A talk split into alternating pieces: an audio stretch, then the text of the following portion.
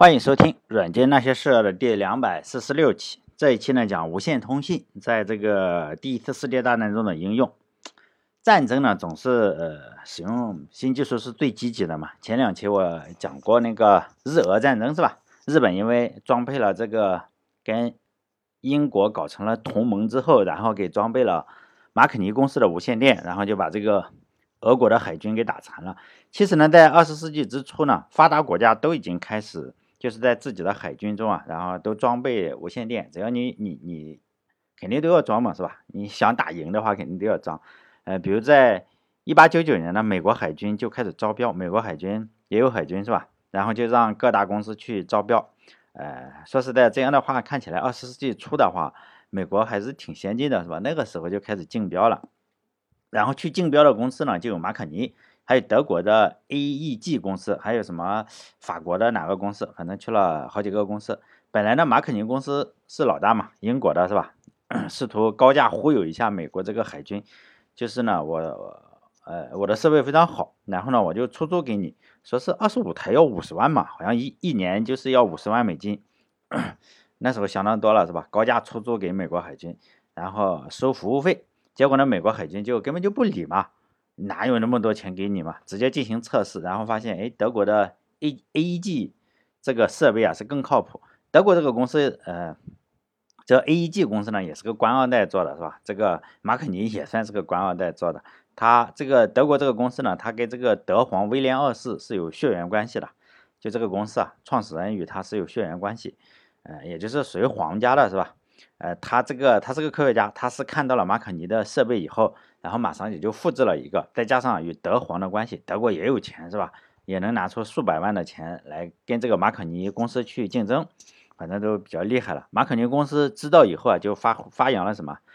因为他是先行者，他在美国是有根基的，然后他就发扬了一哭二闹三上吊的风格是吧？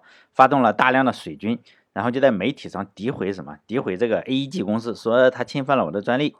然后呢，他还诋毁这个美国的海军，说这个美国海军就是不识货嘛，货比货得扔。你我这个马可尼这么好，你竟然选这个 AEG，就说这个 AEG 公司的质量不过关，讲了一大堆嘛。美美国海军还是有点懵。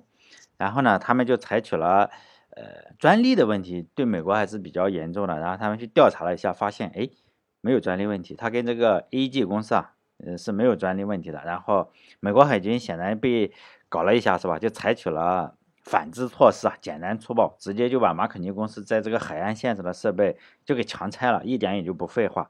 马可尼公司一看这个架势，美国海军就来真的嘛，秀才遇见兵是吧？也就不在报纸上骂这个美国海军了，就乖乖的来投标。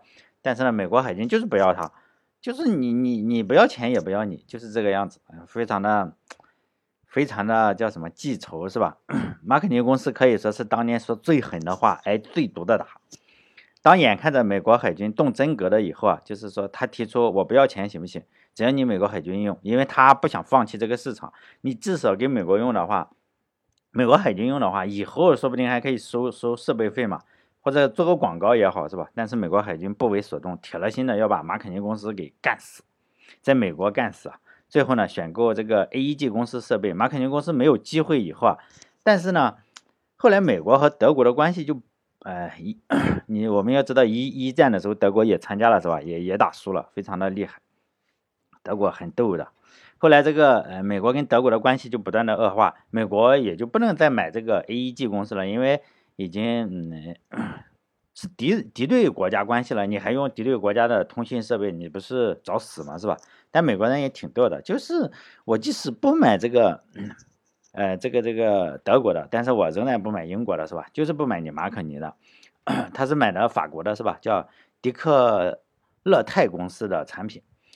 多说一句的话，就是日俄战争以后啊，不被 北极熊，然后被这个日本打败了，是吧？北极熊深刻的理解了高科技的威力，也就在自己的军舰上安装这个无线电，是吧？使用的是哪个？使用的是法国，就这家公司叫迪克勒泰公司生产的产品，是吧？期间有个小插曲。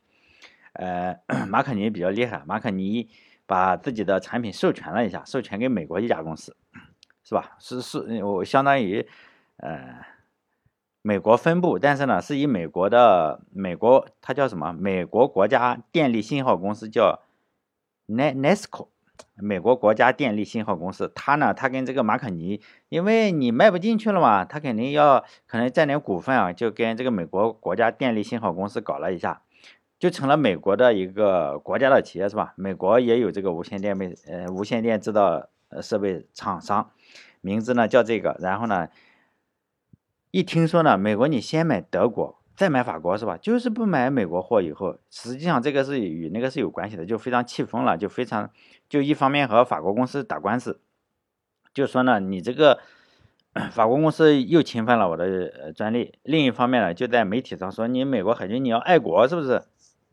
爱国就要买这个美国货，我既然是美国国家电力信号公司呢，你就应该买我的货，你不要买其他的是吧？不能买买洋货。但是美国海军也足够硬核，直接。公开啊，公开审判，那公开评价，就说我们为什么不买你的？他就买了这个设备是吧？都放在这里，都一起来测评，就相当于我们现在的手机测评是吧？直接把国产货和外国货拿出来做比较嘛。使用外国货，结果发现可以传输三千五百公里。这个数据啊，登在了一九零五年美国海军做的呃一个测评是吧？在纽约发信息，远在三千五百公里的叫巴拿马的一个科呃。巴拿马的叫科隆基地，嗯，反正一个基地是吧？同样是用国产货，结果你发现什么都收不到，就是你是买国产货，我操，三千五什么都收不到。结果呢，你用人家法国货是吧？哎呀，收的非常的好是吧？在纽约发信息也能听到。然后呢，美国海军也非常的逗是吧？因为以前前段时间是美国国家电力信号公司啊，就诋毁你美国海军不用美国货就是不爱国，就发在报纸上嘛，就公开发报纸。美国也比较逗。然后呢，做了这次测评之后啊，美国海军又把这次测评发在了相同报纸上，是吧？你发我也发，让美国国家电力信号公司一句话没有说，言外之意也很清楚嘛。哎呀，我如果用了美国货是吧，更不爱国，你这玩意就是个垃圾。呃，再讲一下这个逗比国家德国是吧？呃，我一直觉得德国是一个非常非常逗的国家，为什么呢？因为德国是非常有实力的，这一点是呃，我是不否认的，是吧？但是这个世界上有很多的国家是没有实力，很坏，那那那也没有什么关系，他就是嘴上坏。但是德国是少有的又有实力，但是呢又能够作恶的国家之一。就是德国到底有多有实力呢？就是说在呃。一八五一年到一九零零年这五十年之间，哈，然后美国就在基础科学和这个科学技术方面取得了非常非常重大的研究成果，说有呃两百零二项，这个两百零二项是哪个书上有讲？我看了一下，反正挺厉害，说呢远远超出了英法两国的之和。呃，在二十世纪二十年代呢，这个德国就有二十人获了诺贝尔奖，就特别厉害，是吧？无疑就是说德国已经取代了。当时的英国，英国是老大，那那时候美国是小弟，还不算什么东西，后来才厉害。德国呢，实际上已经取代了，认为它已经取代了世界科技的中心，是吧？大量的新技术啊、新设备都采用了，反正非常厉害。要不它也不会做这么好的这个电报，是吧？然后呢，就促进它也有了自己完整的工业体系，反正超过了英法是不成问题的。但是呢，德国我认为真正的实力是，他每次都坚定的站在邪恶的一面。如果是说正义，他只是拖一下正义的后腿，已经算是烧高香了。这个德国确实是这个样子。这次呢，他又他又站在胜利的对立面，是吧？这个德国又又来作了。实际上是德国跟英国、还美国还有法国是一直不太对付的，因为叫什么同行是冤家，是不是？然后一直是不太对付的。但是呢，有那么一个时期，德国和英国实际上是站在一起过。但是呢，我也如果英国有那个什么的话，他应该感到恐惧。既然我们跟德国站在一起，是吧？那肯定要输。当时英国在哪里？在跟南非打仗，是吧？呃，这个一会就讲为什么这个电报好像也不是特别重要哈。在南非打仗以前的话，德国是什么？南非的布尔人坚定的盟友，就是我以前是支持南非的，我支持你跟英英国干，是吧？但是呢，这个英国就把这个德皇给忽悠了。哎，反正怎么谈判，就是说。哎，我们啊，把这个这个仗一打完，是不是？我就把这个呃英国说，我把这个葡萄牙这个呃这个这个殖民地是吧抢过来，一人一半是吧？对半分，好朋友见面分一半。然后德国一看，我去，我这一枪不发是吧？我只需用不再帮助这个南非人是吧？我我就可以分那么大片殖民地，就相当于这这是吧？就相当于我只用不帮他就有殖民地了。反正南非。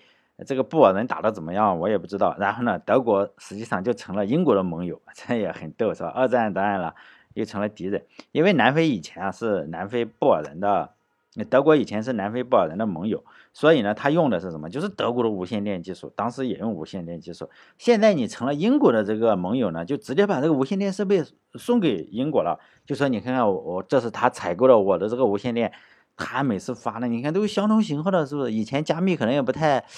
呃，不太好是吧？然后呢，你就可以听啊，偷听。哎，这不能叫偷听了，你跟他是同款，同款这个啥，我我直接给你，好像是西门子的是吧？哎，反正挺逗的。当然，加密技术也不行，相当于呃，把南非布尔人的这个通信啊，直接设备完整的给了英国一套。因此呢，布尔人一发信息，英国呢就能收听到一份。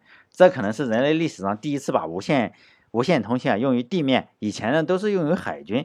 我我上两期讲过，就是海军啊，它是在海里，因为有接地嘛。你这个东西接地越好越越好，因为大海就是导电嘛。你又在船上，船又是铁的，是吧？这个接地不是什么问题，但是在陆地上不行。你在比较干旱的地方，我不知道大家呃，可能年龄比较，哎呀，大家大家相比我来说都年龄比较小。就是我小时候，我们那时候洗脑是什么？没有没有电视，就那种。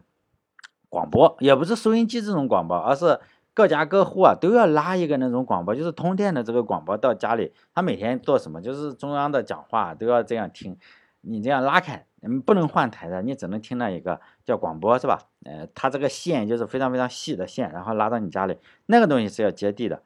你你你，如果是声音不够响了，那个也不用供电，时候你只要一拉开关，哎，就开始讲，是吧？中央领导讲话，天天整这个，就是新闻联播全天候版。然后呢，你它的供电是哪里供？就是整个村里，我在村里是吧？整个村里只有一个地方可以供电，呃，它是属于是正极是吧？负极在哪里呢？负极就在地下，因此每一家里啊都有一根线是接到地下的，你这个要接地。然后声音不响了怎么办？你你倒上点水啊，就是说声音不响了，就是土太干了，导电率不高，然后你倒上几桶水啊，这个声音就嗷响起来了，是吧？哎，现在没人知道了。现在我小时候有，但是我小时候太小，我只是知道，哎呀，这个太烦人了，是吧？我我只要一回家就把这个东西关了。哎，但我父母可能会听啊，就是天天放新闻联播，就这个样子。就接地啊是非常重要的，但是在这个呃南非可能比较干旱，是吧？你插到地下，妈的不行。然后呢，呃，距离没有那么远，因此呢，英国最后怎么搞了？就开了一艘船。就在船上，哎，我偷听你是吧？你只要是收到，因为我这个信号比较好，我我弄船是吧？德国给了我这个设备，我弄艘船就在这里当偷听的是吧？也也也发报，反正是有接地。可能是呃，如果有人对这个布尔战争感兴趣的话，我们岔开话题讲讲这个布尔战争。布尔战争非常呃，可能中国不学，但是布尔战争。呃，是非常非常重要的一次战争，这个人类历史上非常重要的一一次战争，相当于是英国侵侵略别人嘛，英英国侵略什么南非是吧？但德国你不能说袖手旁观，你电台都送了，显然也是盟友是吧？你只要德国跟德国当了盟友，那肯定得失败是吧？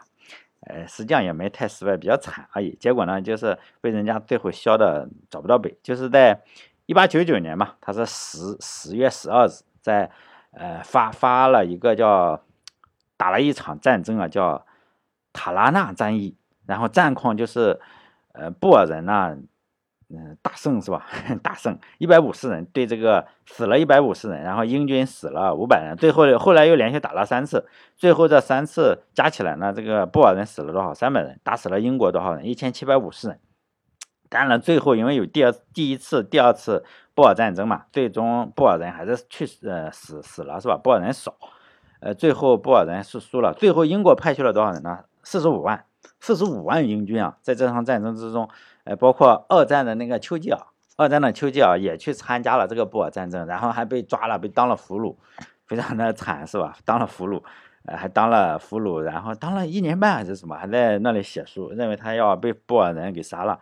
实际上，非洲人还是比较的仗义，是吧？没有杀他，这就是日不落帝国，再加上德国的帮助下，然后呢就开始了落山了，是吧？那个时候你正常战争一打完，人家就知道英国惨胜是不行了，你这个是就不行了，不大行了，是吧？后来的两次世界大战，在英国、德国的帮助下，是吧？英国就真的是落山了。但第一次是帮助，第二次是锤他。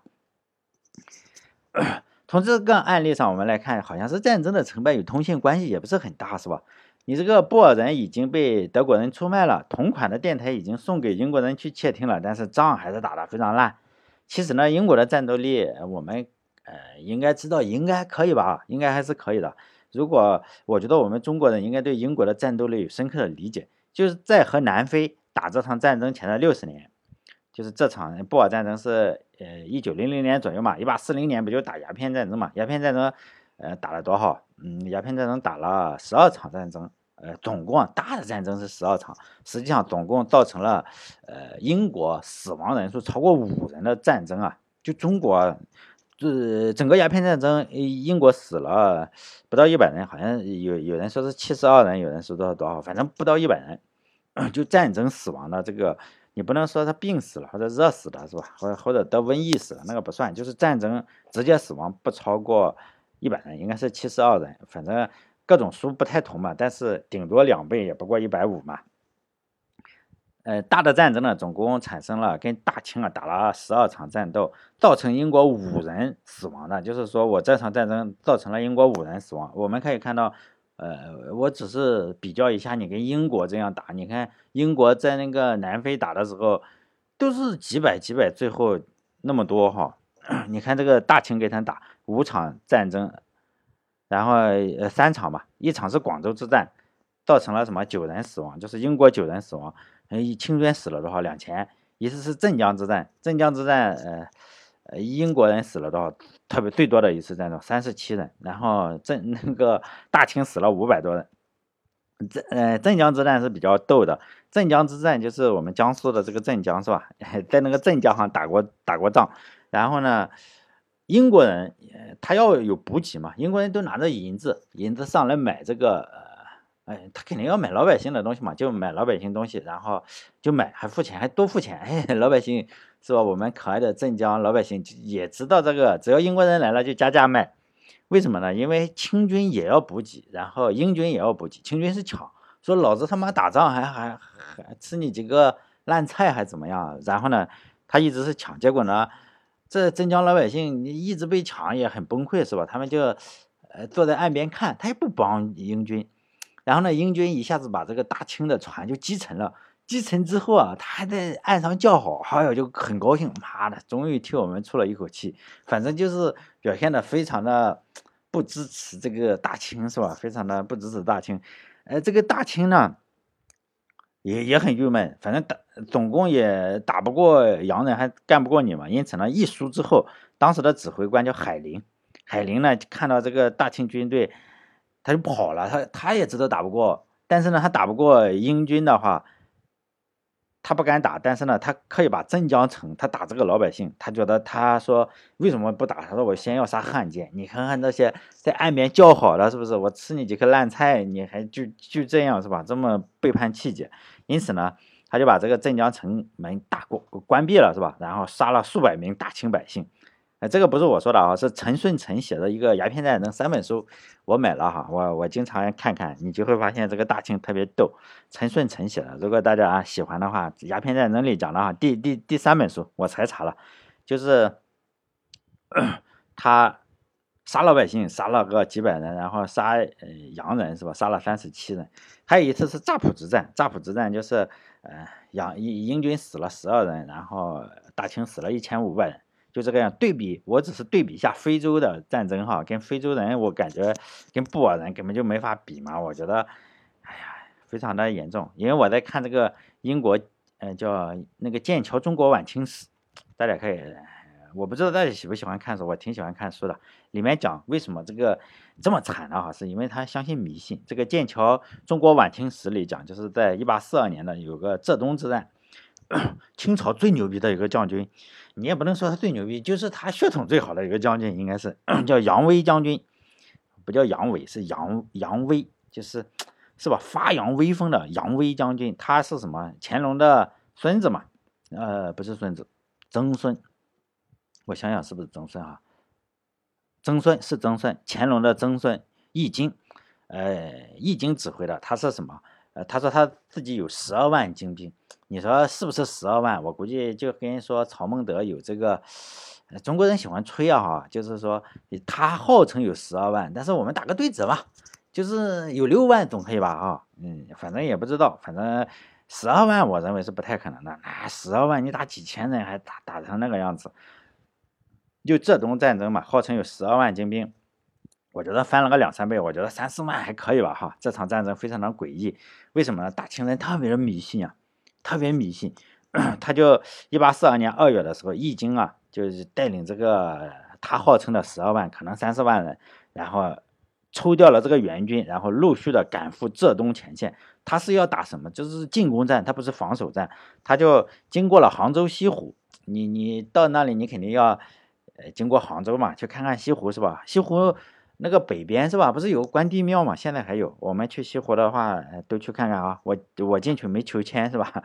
他进去求了一下签。这个易经啊，进去求了一个签，签上写着呢：“不遇虎头一人患，全家谁敢保平安？”咱们这里不经常什么推背图啊，或者是这个签上就写了“不遇虎头一人患，全家谁敢保平安？”这个易经啊，就百思不得其解。哎呀，不知道这个签上是啥意思。三天之后啊，这个。又去了是吧？就是什么呃援军是吧？反正藏族的援军，这个是特别厉害的藏军。一看哇，这个藏族的援军都是虎嘛，虎皮，恰好呢中签也是虎，他恍然大悟说：哇呀，这次要大胜！因为你看看这个藏族来的这个精锐部队是吧？你看身上都有虎，哎呀，只要有签上所示的话，找两个带虎皮的，所有的他。每个藏兵是吧，都戴虎皮呃虎皮帽，然后呢，肯定是旗开得胜的。他就经过了一番深思熟虑，呃，又找了几个算命先生看了看，易经决定把这个进攻的时间选在了1842年3月10日四更时分。之所以把这个时间定在于此，是因为寅虎那一年是虎年是吧？他觉得哎，这个是四寅其忌，虎年虎月虎日虎时寅时，他又任命当时。找了一个将军，很菜。为什么他要任命这个将军呢？叫段永福。为什么呢？因为他属虎，因此呢凑足了五虎，即洋人。因此呢，这次反攻他还起了个代号叫五虎扑羊，是吧？你嘿嘿特别逗，特别逗。最后呢，这场战争就是十二万，呃，不能说他号称十二万，打人家几千呢？四千？哎，不，不是四千，呃，是，哎，我忘了多少了，反正是几千。大家可以去查查这个书哈，《剑剑桥晚清中国史》讲了这个东西，反正应该是一两千，四千的话是后来援军去的，最后英军战死一人，然后呢，呃，清军战死七百多，就这个样子。我讲这个东西是比较一下非洲人和大清是吧？然后战斗力的差距实在是有点大，非洲布尔人以八万多，最后你看看打英国四十五万，最后布尔人的正规军死了四千多人，英军死了两万多，我们又知道一打五。但英国最后杀平民比较多，就把人关起来，然后折磨这些妇女儿童，最后可能杀了三万多平民，算是扯平。反正我们也知道，呃，世界都看着嘛，就知道你大清，呃，就知道你大英帝国要挂。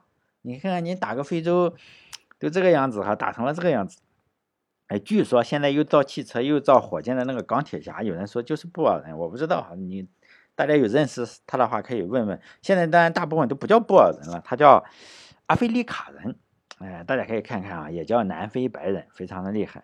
啊，我们再说这个无线电啊，无线电布尔战争的时候，由于技术的原因嘛，陆地上不像是海洋上，你海洋上可能是，哎呀，海洋上没有山嘛，是吧？可能陆地上你可能有个泰山，然后有个太行山，有个华山，可能就挡住了，是吧？信号就不行了。用术语来说，你这个。呃，一有山，这个减波啊就非常的难，是吧？非常的难。在美国呢，有一个天天研究什么人造钻石的科学家，他的名字呢叫爱德华·艾奇逊，他研究，他的一生都在研究钻石。